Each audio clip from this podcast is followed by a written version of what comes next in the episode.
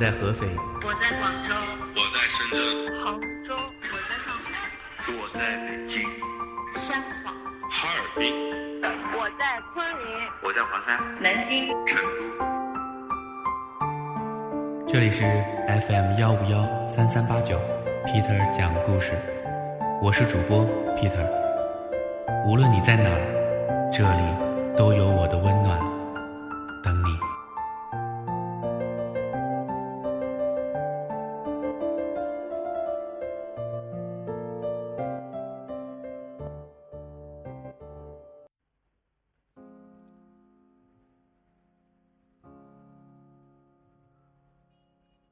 Hello，我是 Peter。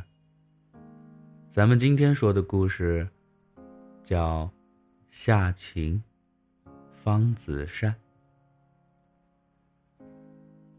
零五年，方子善大学毕业，带着女朋友从哈尔滨奔到了上海，那里有他的理想。女友比他小两岁，用他的话说。女人比自己小，知道疼人。但结果自己没人疼，反倒是对女友呵护备至。子善的女朋友叫刘萌，和他同届。记得当初子善追刘萌的时候，曾轰动过那个不大不小的大学。过程是这样的：下了晚自习，子善。在自习室看书，看完出楼的时候，就听见有人喊：“别耍流氓！”他是个爱看热闹的人，自然凑过去瞧个明白。当拨开人群时，看见一个女孩子气得脸色发白，和一个像混子的人纠缠。按照平时的他，自然看过热闹，就会回寝室打游戏，但今天不同。因为那个女孩看见他，如见了救命稻草，直接飞扑过来，抓住了他的手，温柔地说：“亲爱的，你怎么才来啊？”说的时候还不停地给他使眼色。子善明白，女孩想借他摆脱这个流氓。他微微一笑，挽起刘萌的手，转身离开。那人看子善人高马大，也就放弃了，转身说了句：“真倒霉”，然后便消失了。走到树林拐角处的时候，子善才开口说：“我说小姐，手握够了吗？”刘萌此时还处于高度紧张的状态，急忙抽出了手，连忙说了声谢谢。子善自己明白，若不是她长得漂亮，才不会多管闲事呢。后来的事情就如同小说的发展一样，两个人经常一起吃饭、看电影，做大学中情侣该做的事儿。唯独两个人的关系没有确定。子善知道自己喜欢上了刘萌，之所以用喜欢，是子善自己觉得。大学里，没有爱情。入冬的时候，快放寒假了，也是子善大学四年的最后一年。在学校后几个月，就算是毕业了。子善知道，如果再不说，就真的没机会了。经过一夜的辗转反侧，子善决定做一件事儿。放假的前三天。子善在酝酿一个计划，那就是追流氓。经过一系列的筹划，行动终于开始了。那是一个周末的夜晚，学校没什么人，确切的说，没什么管事儿的。子善穿着熊猫的衣服，手拿一百个气球，另外一只手拿着一大束的玫瑰花，自己的哥们儿在后边拿着音箱放音乐。本来没多少人的女生宿舍，突然聚集了很多人前来观看热闹。子善觉得这样也好，轰动一下也未尝不可。大学四年了嘛，应该闹出点动静。刘萌出来的时候已经合不拢嘴了，走到楼下的时候，整个人都是晕乎乎的，那是一种幸福啊。子善摘下头上的熊猫头，手拿玫瑰，大声的对刘萌说：“做我女朋友吧！”在场的所有女生都跟着欢呼：“接受他吧，接受他吧！”就这样，子善成功的追到了他们戏里的戏花。事后，刘萌曾说，自己爱上他的原因。是看见他在熊猫府里热得满头大汗，冬天里头上冒着热气，这样的男生自己如何不爱？就这样，两人死心塌地的共赴爱情战场。子善摸摸被烟烫红的手指，然后抬手擦去刚刚留下的泪痕，这。已经是回忆起刘蒙的第四次，也是哭的第四次。子善转身回到卧室，打开电脑，QQ 上挂着很多人。一个网名叫夏沫沫的发来了信息：“下来喝杯咖啡，旧情人，等你啊。”发信息的正是子善公司的同事。叫夏晴。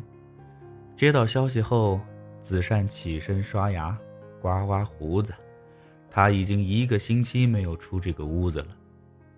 子善到达旧情人咖啡馆的时候，夏晴已经坐在六号座位上等着他了。子善坐下的时候，夏晴叫来服务员，点了两杯咖啡。夏晴看了一眼子善，慢慢说。都过去这么久的事儿了，怎么还这样？子善不答，只是默默的坐着，随手拿起座位上的宣传单，独自的看着。夏晴用手点了点子善的手，向左边看去。子善随着夏晴的目光，看见了正好进门的刘蒙，手中挽着一个中年男子。微笑的进来，并没有看见方子善。此时夏晴看见了子善眼中满是愤怒、怨恨，还有些什么，他看不大明白。子善正要起身，夏晴急忙把他拽住，低声说：“你小子给我老实点，别在这给我丢人。”子善毕业的那年，带着刘蒙从学校正式的步入社会。当时豪言壮志说一定要给刘蒙最好的生活，才决定来到上海。来这里才发现，那些梦想和现实比起来，简直可怜的要命啊！两个人熬过了最艰难的五个月，分手了。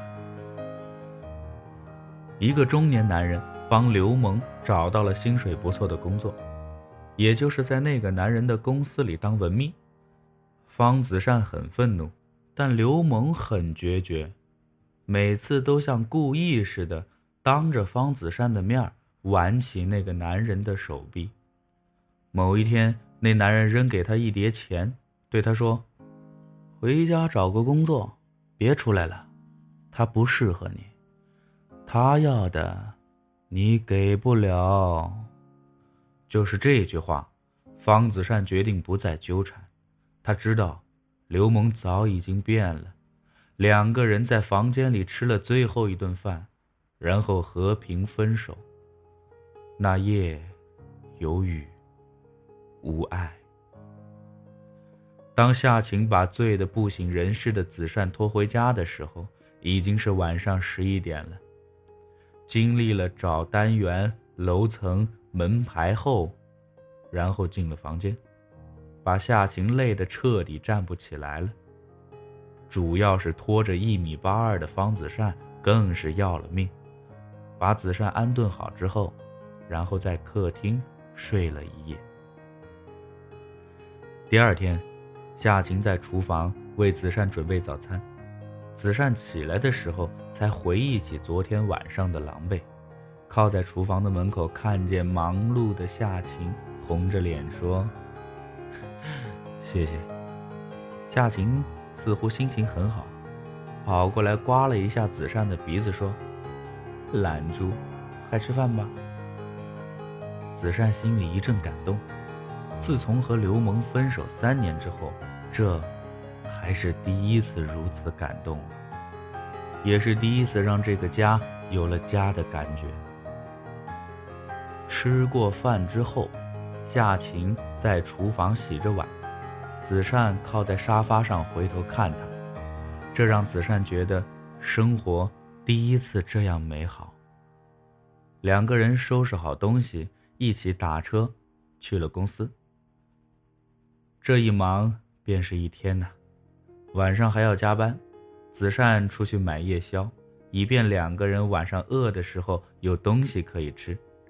正如他所想的，夏晴在晚上九点多的时候跑来问子善有好吃的没，子善变戏法似的拿出了早已准备好的夜宵，两人面对面坐下来，边吃边聊，子善。始终回避着昨天晚上发生的事儿，倒是夏晴一点也不顾忌，说道：“你昨天晚上可真是可怜呢。”子善抬着头看着夏晴，就这么一直看着。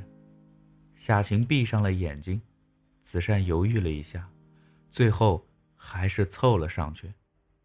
夏晴红着脸说：“子善，你要对我好。”一辈子都要对我好。今天的故事就说到这儿。回复夏晴方子善，给你看今天故事的文字版。咱们明天再见，我是 Peter。